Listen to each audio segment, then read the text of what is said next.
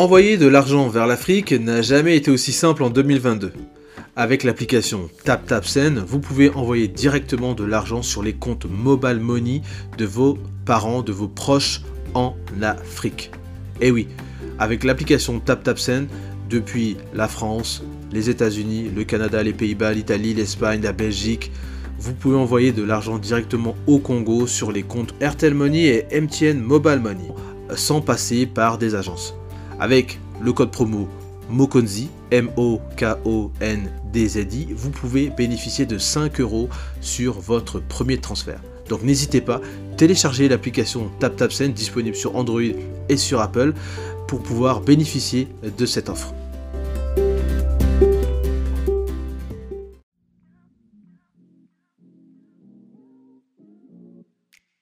indéniablement la crypto-monnaie que vous avez entendu parler en 2022, 2021 et même en 2020. Évidemment, je veux parler du Bitcoin. C'est le sujet de notre épisode aujourd'hui.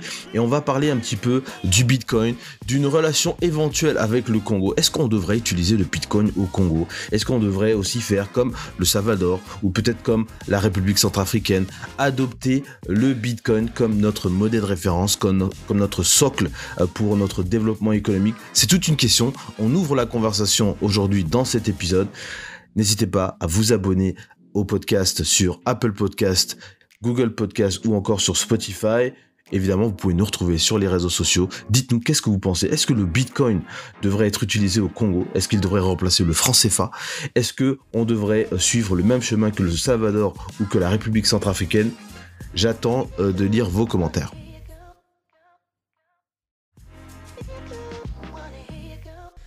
Le Bitcoin. Bienvenue sur le podcast de Mokonzi. Voici un sujet euh, qui revient un petit peu sur le podcast. Pourquoi? Parce qu'on avait parlé euh, il y a quelques mois de ça, j'ai envie de dire, euh, un certain nombre d'éléments. On avait abordé quelques éléments autour des crypto-monnaies et de l'univers des crypto-monnaies avec des termes bien particuliers qu'on retrouve assez fréquemment quand euh, on entend parler de crypto-monnaie, comme par exemple blockchain, euh, crypto mining, ICO. Tous ces termes-là, on, les a décortiqués sur le podcast. On a remis un certain nombre de nos épisodes sur notre Twitter. Donc n'hésitez pas à aller euh, jeter un coup d'œil. Vous allez retrouver tous ces anciens épisodes.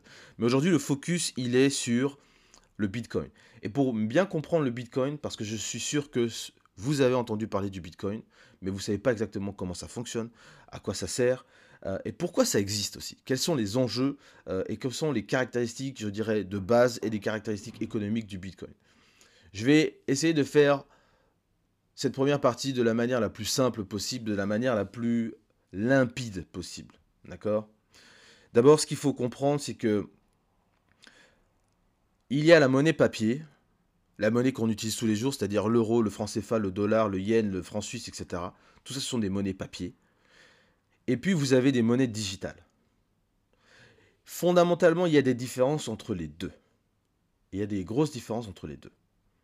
D'abord, je vais vous donner les caractéristiques de Bitcoin et vous allez comprendre et on fera les différences juste après. La première des choses, c'est que Bitcoin, c'est une monnaie digitale. C'est-à-dire qu'elle n'existe pas sous forme papier, pièce euh, ou chèque. Elle n'existe pas sous cette forme-là. Elle est uniquement digitale. Ensuite, Bitcoin fonctionne euh, sur la base d'un réseau d'ordinateurs. D'accord? Donc, ce sont des ordinateurs comme mon ordinateur que j'utilise ou comme euh, d'autres ordinateurs qui font fonctionner Bitcoin. Et aussi, vous avez des personnes qui ont des systèmes beaucoup plus complexes et qui utilisent aussi euh, Bitcoin pour un certain nombre d'activités autour de Bitcoin dont on va aborder dans un instant. Donc Bitcoin vit grâce à ce réseau d'ordinateurs. Et pour mieux comprendre ce concept-là, c'est intéressant de, se pencher sur quelque chose que tout le monde utilise au quotidien, à savoir Internet.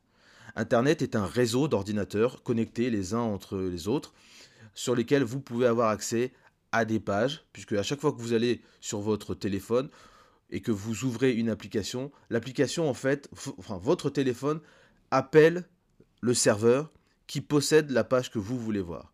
Et la page revient vers vous et vous pouvez avoir accès au contenu. Ça se fait de manière très fluide, très simple, mais c'est en réalité ce qui se passe. Et donc, Internet en tant que tel ne peut pas disparaître, ne peut pas s'arrêter. Parce que c'est un ensemble d'ordinateurs et de serveurs qui existent un peu partout dans le monde. Eh bien, Bitcoin, c'est pareil. Bitcoin, c'est plus de 150 000, je crois, ordinateurs en réseau euh, ou de personnes qui euh, font vivre Bitcoin à travers le monde. Donc, si quelqu'un dit aujourd'hui, nous, on va arrêter Bitcoin dans notre pays, un, vous ne pouvez pas arrêter Bitcoin parce que Bitcoin va toujours continuer. L'autre élément important à comprendre, c'est que Bitcoin, dans sa création en 2019, 2009 euh, pardon, par un certain monsieur qui s'appelle Satoshi Nakamoto, dont on ne connaît pas la vraie identité, même si c'est le nom qui est sorti dans les différents documents euh, autour de Bitcoin, euh, avait prévu que Bitcoin soit en fait une monnaie d'échange de personne à personne. Et là, je mets un petit point pour que vous puissiez mieux comprendre ce que ça veut dire. Échange de personne à personne. Quand vous voulez envoyer de l'argent à quelqu'un, admettons, je vais prendre un cas simple au Congo, vous êtes au Congo, vous avez un compte bancaire dans, dans une banque qui s'appelle EcoBank, vous voulez envoyer euh, ou donner un chèque euh, à quelqu'un euh, qui est dans une banque, par exemple la banque UBA. D'accord? C'est une banque qui est aussi au Congo. Vous écrivez, vous faites votre chèque, vous signez, vous mettez les informations qu'il faut sur le chèque, etc. Vous, vous donnez ce chèque à votre ami qui est donc à la banque UBA. Il prend ce chèque, il va le déposer à la banque UBA. UBA va prendre ce chèque et va faire ce qu'on appelle la compensation du chèque. Et techniquement, qu'est-ce qui va se passer? Ce chèque va remonter, si vous voulez, à la Banque centrale, à la BEAC, Banque des États d'Afrique centrale. Et la Banque des États d'Afrique centrale va prendre l'argent dans le compte de, la EcoBank et le transférer dans la banque UBA. Et quand votre ami va regarder son solde, il va voir qu'il a été crédité de la somme qu'il a reçue sur le chèque. Donc il y a ce mouvement un peu en triangle où euh, l'argent part d'une banque, monte à la banque centrale et redescend vers la banque du destinataire. C'est ce qui se passe dans euh, les paiements que nous faisons au Congo, mais aussi dans d'autres pays. Les, flux d'argent passent par la banque centrale. Aujourd'hui, effectivement, beaucoup de choses sont digitalisées et ça va beaucoup plus rapide. C'est beaucoup plus rapide. C'est très très rapide. Au Congo, il faut, je crois, trois jours ouvrés pour euh, créditer un chèque. Je, pense que c'est toujours le cas. Mais bref, vous comprenez le schéma. Et donc, la différence qu'il y a avec Bitcoin, c'est que si je devais envoyer la, même somme, à mon avis, en Bitcoin, il va obtenir cet argent-là directement sans passer par d'intermédiaire. Et c'est le concept qu'il y a euh, c'est le concept qui, justement, euh, explique l'échange de personne à personne. C'est que ça passe directement. Il n'y a pas d'intermédiaire. À chaque fois que vous voulez envoyer de l'argent, papier, dollars, euros, yens, etc., il y a des intermédiaires sur le chemin qui euh, vont vous, vous donner la possibilité d'envoyer cet argent. Et si vous changez cet argent que il part de l'euro au franc CFA, il faut changer les devises, il faut que ça soit converti, etc., etc., etc. Donc, Bitcoin, c'est pas comme ça. Bitcoin, c'est pas du tout comme ça. Donc, on l'a dit, c'est un système qui est décentralisé parce qu'il utilise un certain nombre d'ordinateurs qui sont éparpillés partout dans le monde. D'accord? On a aussi un élément qui est très important que je vais mentionner tout de suite, c'est le fait que Bitcoin utilise un système qui est distribué. Je l'ai dit, Bitcoin fonctionne sur la base d'un système d'ordinateur en réseau. Mais qu'est-ce, qui se passe quand vous envoyez de l'argent euh, ou quand vous envoyez du Bitcoin à quelqu'un? Il faut enregistrer cette transaction. De la même manière que quand vous faites une transaction, il y a, un enregistrement qui est fait au niveau de votre banque, mais qui est aussi fait au niveau de la banque centrale. Pour Bitcoin, c'est un petit peu différent. Pour Bitcoin, comme le réseau est décentralisé, qu'il n'y a pas une, une entité qui regroupe toutes ces informations. Bitcoin, en fait, a sur tous les ordinateurs qui font fonctionner Bitcoin ce qu'on appelle une sorte de plan comptable ou de tableau comptable, d'accord, dans lequel toutes les euh, euh, transactions sont euh, enregistrées. Et elles sont enregistrées sur cette base de données, et c'est cette base de données qu'on appelle la blockchain. Donc toutes les informations sont enregistrées sur notre base de données. L'avantage de cette version distribuée de la, blockchain, c'est que un individu qui possède un ordinateur qui fait fonctionner Bitcoin ne peut pas altérer la blockchain sans consensus, ne peut pas altérer la blockchain par sa propre volonté, si on peut dire. Parce qu'une une, une, une, banque centrale peut dire on va faire une modification ici ou là parce qu'ils ont le pouvoir et l'autorité de le faire. Ils peuvent modifier des transactions, ils peuvent augmenter certaines transactions. Ils ont le droit de, comme on dit en anglais, override the system. C'est-à-dire, euh, euh, je ne sais même pas quel est le mot en français pour ça, mais ils ont la capacité de pouvoir influencer sur le système de manière à corriger peut-être des erreurs ou des choses qu'ils ont voulu faire sur euh, une transaction ou une autre. Ils ont tous les droits de le faire. Mais sur le Bitcoin, vous ne pouvez pas vous lever et dire non, non, la transaction que j'ai faite, c'était pas ça. Et comme c'est distribué et que c'est sûr et que là, il y a des copies en fait de ces bases de données, de ce blockchain dans tous les ordinateurs qui font fonctionner Bitcoin, si vous vouliez changer un certain nombre de transactions, il faudrait changer le, le, comment ça, la base de données sur tous les ordinateurs. Mais comme ce sont des protocoles qui sont aussi cryptés, c'est-à-dire euh, avec des sécurités très très avancées, c'est quasiment impossible de pouvoir le faire. Voire, il y a une, pour pouvoir le faire, la chance de pouvoir le faire est certainement de 0,000000001% de pouvoir le faire. Donc, voilà les, les, éléments de base à comprendre sur Bitcoin. C'est distribué, parce que ça utilise une base de données euh, qui est sur plusieurs ordinateurs. Ça fonctionne avec un réseau d'ordinateurs. Ça a été conçu en 2009 par Satoshi euh, Nakamoto dans le but de faire des échanges de personne à personne et de contourner les institutions centrales qui manipulent, contrôlent la monnaie à leur guise. Et c'est une monnaie qui est complètement digitale. Donc ça, ce sont les bases à comprendre sur le Bitcoin. Et si vous ne connaissez pas Bitcoin, euh, aujourd'hui, je pense qu'avec cette euh, explication, vous allez mieux comprendre. Je vais rajouter deux éléments supplémentaires pour que vous puissiez euh, un petit peu aller plus loin dans votre compréhension de Bitcoin. J'ai fait des parallèles et des, et des j'ai pris des exemples avec la Banque centrale pour euh, vous faire comprendre que la monnaie qu'on utilise est contrôlée par, la banque, par les banques centrales. Le dollar, le yen, l'euro, le, franc CFA, toutes ces monnaies sont contrôlées par des banques centrales. Cependant, ce qu'il faut aussi savoir, c'est que la quantité monétaire qui est en circulation, c'est-à-dire la quantité de billets, la quantité d'argent qui est en circulation dans une économie, est l'œuvre de la Banque centrale.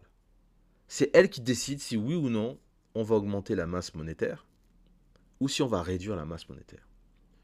Généralement, et je vais faire ça simple, quand il y a trop d'argent qui circule dans l'économie, c'est que on est face euh, à un problème d'inflation.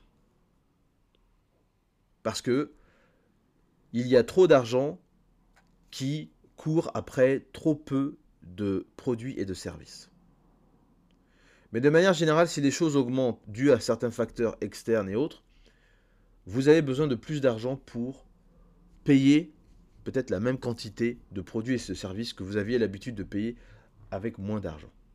Et donc l'inflation c'est l'augmentation générale des prix.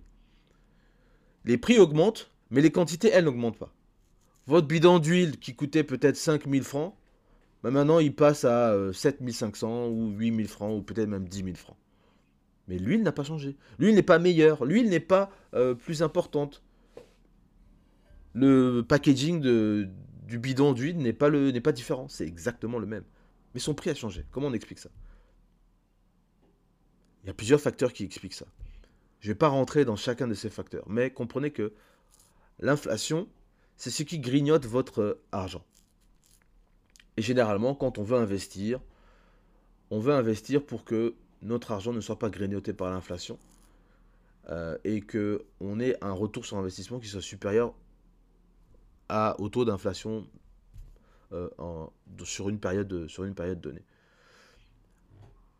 Pourquoi je vous parle de ça? Parce que Bitcoin, lui, et c'est la grosse différence qu'il y a avec euh, les monnaies papier, enfin une autre différence, je dirais, c'est que Bitcoin est limité à 21 000 jetons. 21 000 jetons. C'est-à-dire que le système a été conçu de manière à ce que uniquement 21 000 jetons puissent être produits. 21 millions, pardon, de jetons puissent être produits. Aujourd'hui, nous sommes à peu près à 19 millions 600 000 ou 800 000 par là. D'accord? Et donc, on se rapproche très rapidement des 21 000 jetons. Et vous allez peut-être me dire, mais si les banques centrales créent de la monnaie, impriment de la monnaie, euh, et elles le font avec des ordinateurs maintenant parce que tout est très digitalisé, comment on crée des bitcoins? Eh bien c'est très simple, c'est l'activité de crypto mining que nous avons expliqué dans un de nos épisodes, dans lequel, pour le cas du bitcoin, pour pouvoir faire du minage de bitcoin, pour obtenir des bitcoins, sans, sans avoir à, payer euh, sur une plateforme d'échange, eh bien, euh, vous avez en fait ce qu'on appelle le système de proof of work, la preuve de travail, si on peut dire. Et cette preuve de travail, en fait, elle est très simple. Le Bitcoin, pour obtenir des Bitcoins, vous avez besoin de résoudre un certain nombre d'exercices mathématiques très complexes, qui se complexifient plus on se rapproche de la, de la limite des 21 millions de, jetons, et qui demandent en fait une, puissance euh, je dirais, euh, de calcul phénoménal. Et donc aujourd'hui, vous avez des, fermes de, minage de Bitcoin qui utilisent évidemment énormément d'équipements informatiques et aussi beaucoup d'énergie euh, pour justement résoudre un certain nombre de problèmes mathématiques afin d'être récompensés pour ce travail. Et en, en, étant récompensés par ce travail, ils obtiennent justement des bitcoins qui peuvent après échanger, vendre, etc. etc.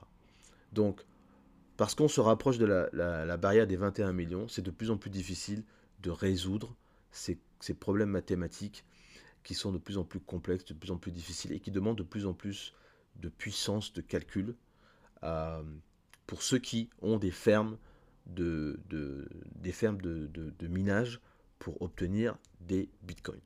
Voilà, je vais juste m'arrêter là et on va essayer de rentrer un petit peu sur un autre sujet euh, autour du bitcoin qui concerne le Congo et pourquoi ça serait intéressant pour le Congo euh, de passer sur, du Bitcoin. Euh, quels sont les avantages qu'on peut retrouver euh, pour le Congo et, surtout, qu'est-ce qui se rapproche le plus au Congo de, de la monnaie digitale en fait? Et comment ça peut peut-être éventuellement se déployer?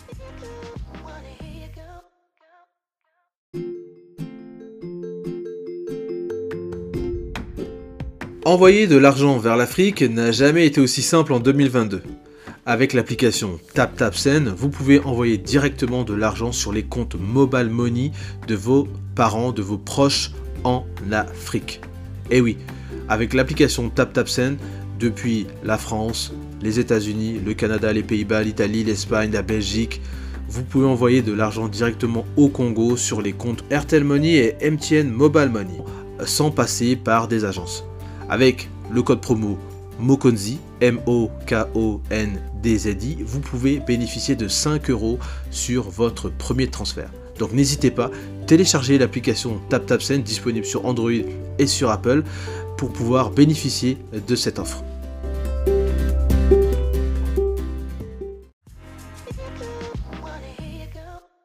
Dans cette euh, deuxième partie, on va euh, regarder un petit peu euh, les questions autour de des monnaies digitales euh, et du Congo notamment. On va essayer de faire un focus un peu plus sur le Congo, de, comprendre un peu mieux le contexte.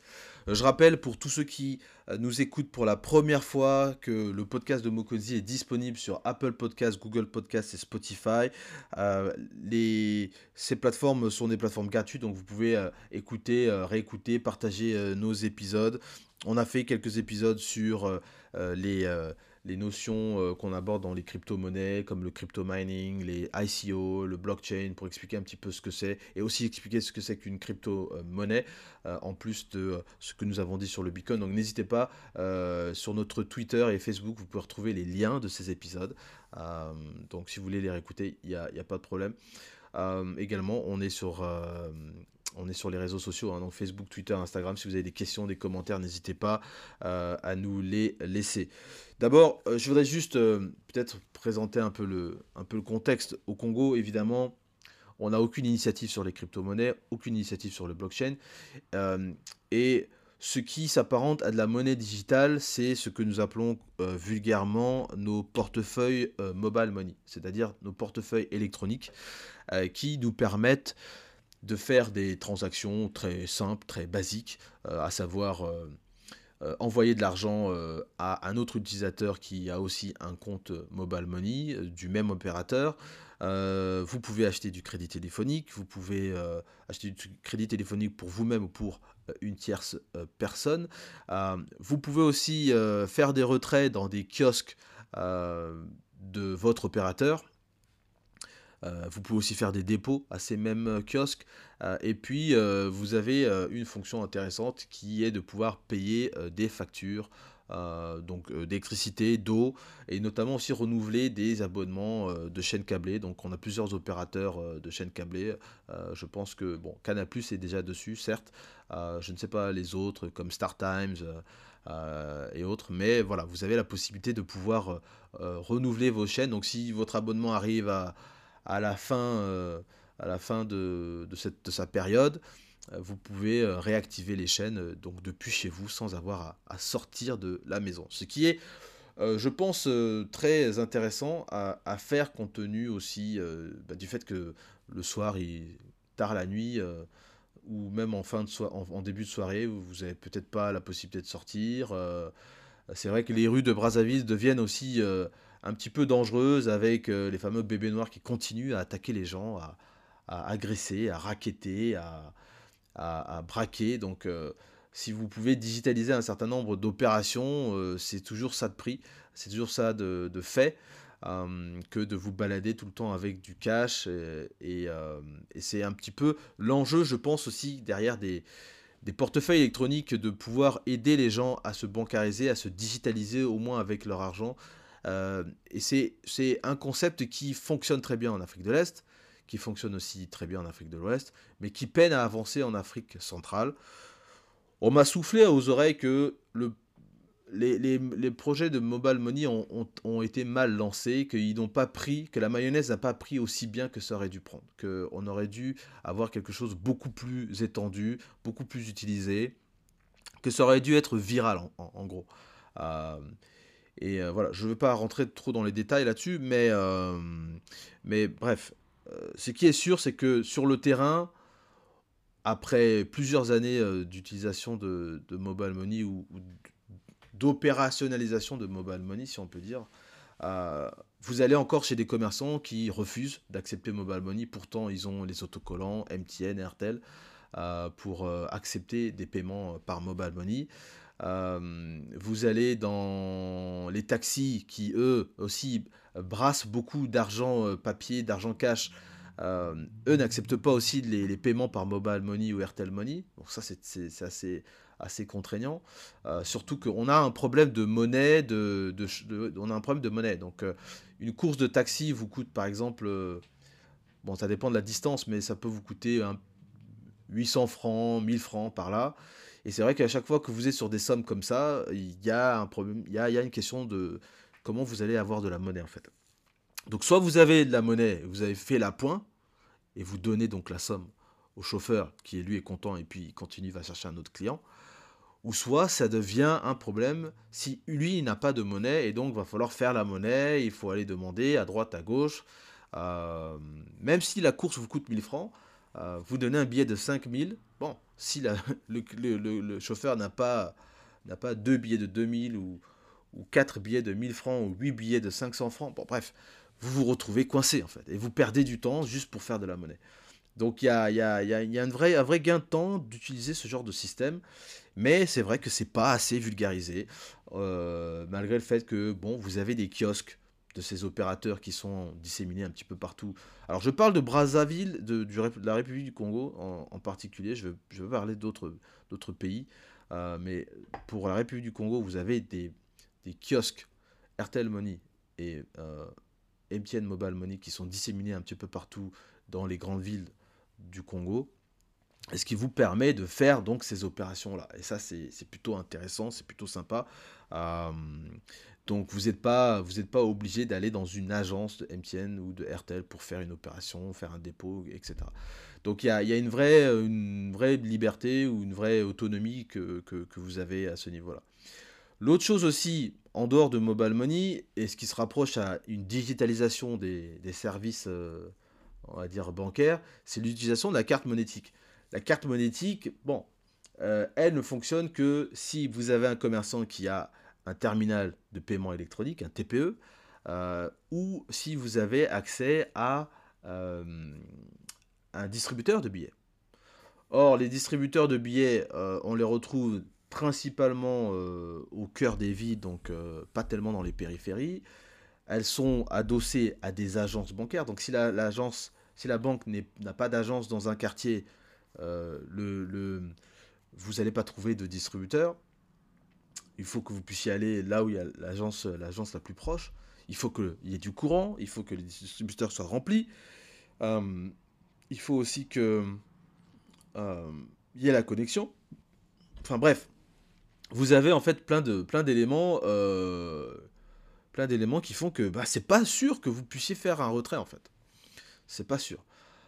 et puis des fois, surtout quand vous arrivez en fin de mois, vous avez plein de gens qui vont aller euh, retirer leur salaire. Donc il y a des queues interminables aux, distributeurs. Euh, c'est juste dingue en fait. Les fins de mois, c'est ça. Euh, il y a des queues de fous. Donc les gens retirent tout leur argent. Et, puis voilà quoi. Ils retirent tout leur argent et ils font la queue au distributeur le jour de la paye. Donc vous avez ces deux versions de monnaie digitale la carte monétique et puis le mobile money, qui tous les deux ne sont, sont très peu vulgarisés, sont très peu propulsés par par les acteurs qui possèdent ces technologies ou ces infrastructures, euh, bah, dû au fait que vous allez un peu partout, vous n'avez pas accès à des TPE, tout le monde n'a pas de TPE. Les commerçants qui euh, pourraient très bien utiliser leur, téléphone pour euh, accepter des paiements mobile money, la plupart ne veulent pas, ils préfèrent avoir le cash, le, papier, qu'ils peuvent toucher, tenir, etc. Et euh, on n'a toujours pas trouvé le moyen de contourner la difficulté d'avoir des problèmes de monnaie contre euh, l'idée de pouvoir euh, payer quelqu'un au, centime près, au franc près. C'est ce qui est assez, assez étonnant. je, dois, je dois quand même le dire. Donc on préfère la difficulté d'aller chercher de la monnaie et de, de, faire perdre 10 minutes, 20 minutes à quelqu'un pour aller chercher de la monnaie euh, que de pouvoir faire un transfert sur mobile money. C'est quand, même assez, quand même assez étonnant. Donc, en, l'état des choses, ça va demander beaucoup de temps pour que ce que nous avons déjà à disposition soit beaucoup plus vulgarisé dans son utilisation. Et c'est là où je déplore un petit peu les têtes de pont des, euh, euh, des gens qui sont dans le numérique, dans les NTIC, c'est-à-dire les nouvelles technologies de l'information et de la communication, qui ne sont pas là à, nous pousser, à pousser et à faire du lobby sur ce genre de choses. Euh, chaque année, nous avons un, énorme salon, bon, dans le scope, on va dire, hein, des pays qui sont invités à, chaque fois pour euh, ce salon, qui s'appelle Ozian. Euh, et qui est le salon dédié au numérique. Alors c'est un salon qui est organisé en partie par le gouvernement à travers le conseiller du Premier ministre pour les nouvelle technologie, monsieur Luc Missinibanzi, qui, qui lui fait du lobbying euh, à l'international. Euh, il fait un gros travail aussi pour attirer des investisseurs, pour faire venir des gens, euh, créer des initiatives autour du numérique pour des entrepreneurs congolais, etc. ils, ont, ils avaient participé au dernier salon Vivatech, qui est le plus grand salon de la tech en Europe et qui, qui, qui, qui, se tient à Paris, où vous avez des chefs d'État qui viennent aussi pour rencontrer les futures licornes possibles de la tech. Euh, donc c'est très intéressant. Il y avait cinq ou six euh, startups congolaises qui ont fait le voyage, qui sont allées à Paris.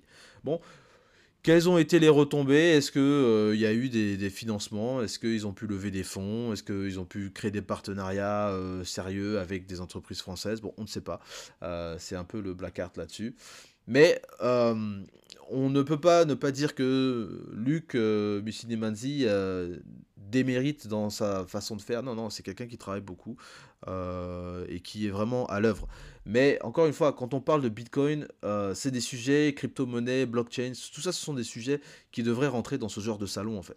Et qui devraient être discutés de manière ouverte avec des universitaires, avec euh, des gens qui, voilà, peuvent lancer des initiatives et où on va laisser justement des initiatives se créer. Et ne pas se rabattre sur les notions d'Internet, les notions de Wi-Fi, les notions de, euh, de prix de connexion, les notions de, de, d'infrastructures qui, normalement, pour un pays comme le nôtre, on devrait déjà les posséder. C'est-à-dire que l'intelligence artificielle, euh, ça devrait pas juste être un concept comme ça, on devrait vraiment massivement investir ce, ce secteur-là. Un des éléments qu'on regardera avec la, suite de notre, série sur le Bitcoin et des pays qui ont adopté le Bitcoin ou les crypto-monnaies euh, de manière légale et qui reconnaissent ces crypto-monnaies euh, sous un plan juridique et qui veulent les utiliser comme un socle de développement économique. Euh, et on parlera particulièrement du Salvador et euh, de la République centrafricaine, euh, ce qu'il y a, c'est que ces débats-là doivent exister en fait, doivent vraiment exister, ils doivent prendre le dessus. on doit avoir, il y, a un élément qui est très important, c'est qu'on doit avoir des développeurs, on doit, on doit vraiment investir sur ce genre de choses. C'est-à-dire que, comme vous prenez la médecine par exemple, un médecin peut soigner un peu partout il a évidemment besoin, pour être vraiment performant, d'avoir des conditions de travail et des équipements dignes de ce nom. Mais si on ne développe pas la capacité du médecin à diagnostiquer et, à, être capable de, savoir ce qui se passe en posant quelques questions, on se retrouve bloqué en fait. Donc, les infrastructures, c'est une chose, mais les développeurs, les compétences dans les hommes et dans les femmes, ça, c'est encore plus important. Et, euh, il y a quelques associations qui essayent de développer ça. Euh, je pense notamment à, Chris Brochet, qui est une des, pionnières sur euh, le, développement de, compétences numériques de développement de codage, de programmation, etc. Elle fait des choses. Je pense à Nelson Chichugi aussi, qui, est là-dedans, qui est venu sur le podcast aussi. On a, a discuté un peu avec lui. Euh, il y en a d'autres aussi qui ont quelques petites choses comme ça, mais c'est pas suffisant en fait. Et c'est là où on se rend compte que l'ambition du Congo que de développer l'économie numérique n'est pas euh, à la hauteur de ce qu'on attend. Moi j'aime beaucoup et euh, je, vous ferai un, petit résumé de ce livre-là que je suis en train de lire qui s'appelle The 10x Rule, la, la, règle de la multiplication par 10 si on devait traduire en français littéral. Euh, et, j'aime beaucoup ce livre qui est écrit par euh, Grant Cardone, qui est un, investisseur immobilier aux États-Unis et qui est, un très très bon vendeur. Et qui lui, en fait, euh, promeut l'idée que les objectifs qu'on se fixe sont certainement des objectifs médiocres. Que c'est des objectifs qui sont en deçà de ce qu'on devrait viser. Et que par conséquent, les efforts qu'on va fournir pour atteindre ces objectifs médiocres seront eux aussi en dessous de la normale et seront encore plus médiocres. Ce qui fait que conséquemment, on va se retrouver en fait avec des résultats qui sont peu élogieux, qui euh, ne méritent pas qu'on en fasse euh, de grosses caisses, euh, qui ne vont pas apporter les résultats et l'impact que on souhaite dans les visions qu'on formule et que on partage aux uns et aux autres. Je ne sais pas si on, vous comprenez bien mon, mon point de vue ici. C'est-à-dire que si on n'est pas dans une logique de former 10 000 développeurs, 10 000 programmeurs, qu'on n'est pas dans une logique de se dire on va sauter sur intelligence artificielle, réalité augmentée, crypto-monnaie, blockchain, etc., on va jamais prendre le train à la vitesse à laquelle il va partir. Et on sera toujours en retard, en train de... Vous voyez, avec... Euh, comme dans les films de western, là, vous avez cette petite, euh, ce petit wagon là vous avez une espèce de manivelle qui monte en haut et en bas. On sera toujours comme ça en train de pousser en haut et en bas, en haut et en bas, en haut et en bas, pour essayer de rattraper le train euh, à vapeur ou le train, je ne sais pas, le TGV qui lui a déjà fait le tour de la planète et nous on a à peine fait 3 km. C'est comme ça que je vois en fait cette, problématique de la technologie en fait, vis-à-vis -vis du Congo. On a qui va se faire là, je pense, au mois de avril 2023 Bon, c'est un appel qu'on veut lancer. Il y a une nouvelle équipe qui est euh, sur Osiane depuis maintenant la dernière édition. Ce sont de vrais sujets à aborder. Les plus grandes entreprises de la planète euh, ont décidé d'adopter la, technologie blockchain pour faciliter et, sauter dans, euh, je dirais, le, le 22e siècle quelque part, pour faciliter leurs opérations et, aller plus loin dans, leurs opérations. que ce soit Visa, Mastercard, euh, DHL, UPS, ce sont des, sociétés euh, qui sont connues mondialement et elles sont déjà en train de se positionner sur les questions autour des crypto-monnaies et autour de la technologie blockchain. Nous, on a, on a un grand intérêt à utiliser le, blockchain, au moins dans un, dans un, à court terme, et peut-être sur le long terme.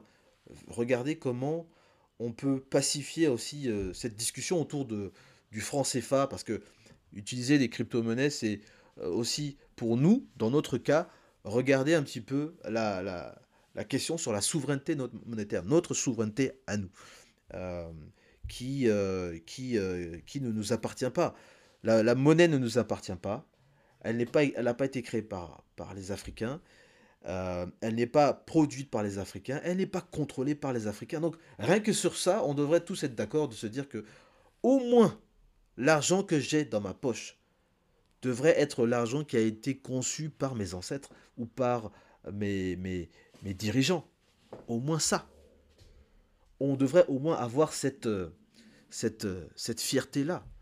De se dire que on va au moins créer quelque chose qui nous appartient, qui reflète le génie euh, congolais ou le génie africain. De la même manière qu'on peut être fier d'avoir construit euh, une maison qui a un style architectural africain, de se dire que vous êtes marié traditionnellement avec un certain nombre d'éléments qui vous rappellent vos traditions et votre coutume, etc., etc de, la tenue vestimentaire que, vous portez, des langues que vous parlez, des prénoms, des noms qui ont une signification dans votre patois et euh, dans, votre communauté, de la région de laquelle, dans laquelle vous venez, des plats et de la gastronomie qui composent votre identité. C'est-à-dire que même la monnaie devrait être inscrite comme étant un élément du patrimoine culturel, euh, du patrimoine culturel congolais. C'est à mon sens, c'est jusqu'à ce point-là que je... Alors oui, on va me dire, mais si on prend le Bitcoin, le Bitcoin ne nous appartient pas, ça a été fait par peut-être un japonais ou je ne sais pas qui. On est d'accord. Mais qu'est-ce qui nous empêche, nous, de créer notre propre monnaie Et peut-être d'utiliser quelque chose qui est similaire au fonctionnement de Bitcoin? Rien ne nous empêche. C'est pour ça que cette conversation sur le podcast aujourd'hui, euh, et on va continuer, et je vous invite à envoyer vos messages, à, à donner vos commentaires. À quoi pensez-vous quand vous regardez le Bitcoin et quand vous regardez le franc CFA? Est-ce que vous vous dites, est-ce que nous, un jour aussi, on va pouvoir utiliser ce genre de technologie? On va pouvoir peut-être transformer euh, euh, euh, l'utilisation de notre monnaie, avoir une monnaie qui nous ressemble, avoir une monnaie qui nous appartient est-ce que vous pensez que le Bitcoin c'est une mauvaise chose, c'est pas bon? Est-ce que vous êtes resté bloqué sur la dimension spéculative du Bitcoin euh, qu'on a beaucoup entendu parler dans les médias? Ou bien est-ce que vous, vous allez un petit peu au-delà Vous dites, il y a un vrai, il y a vrai, il y a quelque chose à faire avec la technologie blockchain. Il y a quelque chose à faire avec euh, le fait que les monnaies, euh, l'inflation et les, et, les, et les, difficultés économiques qu'on peut avoir peuvent être résolues peut-être avec un système comme ça. En tout cas, il y a, il y a des pays qui veulent être précurseurs dans ce domaine-là. Et on a besoin de gens courageux. On a besoin de, gens visionnaires. On a besoin de gens qui se projettent dans le futur et qui sont véritablement dans une logique de prospective économique et qui vont lancer cette conversation autour des crypto-monnaies, du Bitcoin, pourquoi pas, pour dire, bon, qu'est-ce que nous, on peut faire, comment on va tirer notre épingle du jeu pour les 30, 40 prochaines années à venir?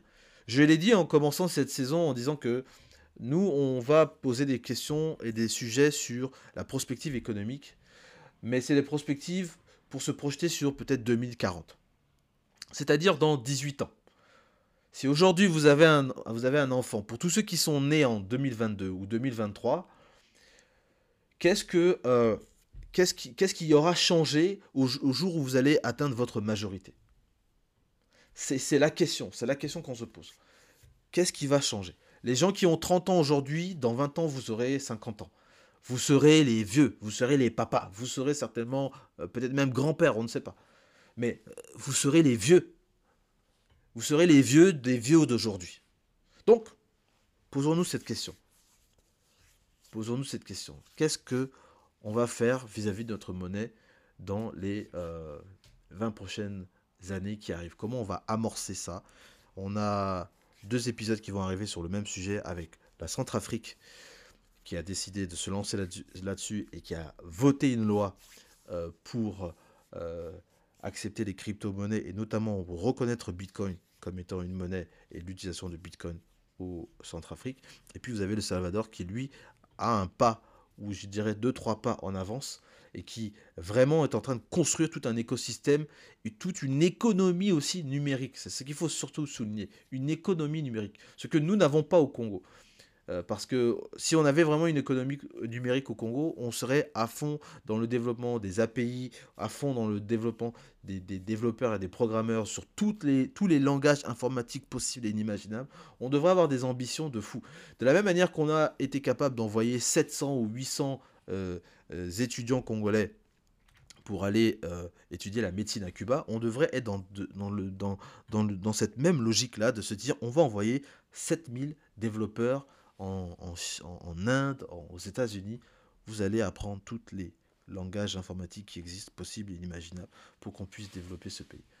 Voilà, en tout cas, c'est dites-moi qu'est-ce que vous en pensez, si vous, avez quelque chose de, à dire sur le sujet, Twitter, Facebook, Instagram, le podcast de Mokonzi. Il y a une adresse mail aussi si vous avez des éléments à envoyer euh, en pièce jointe.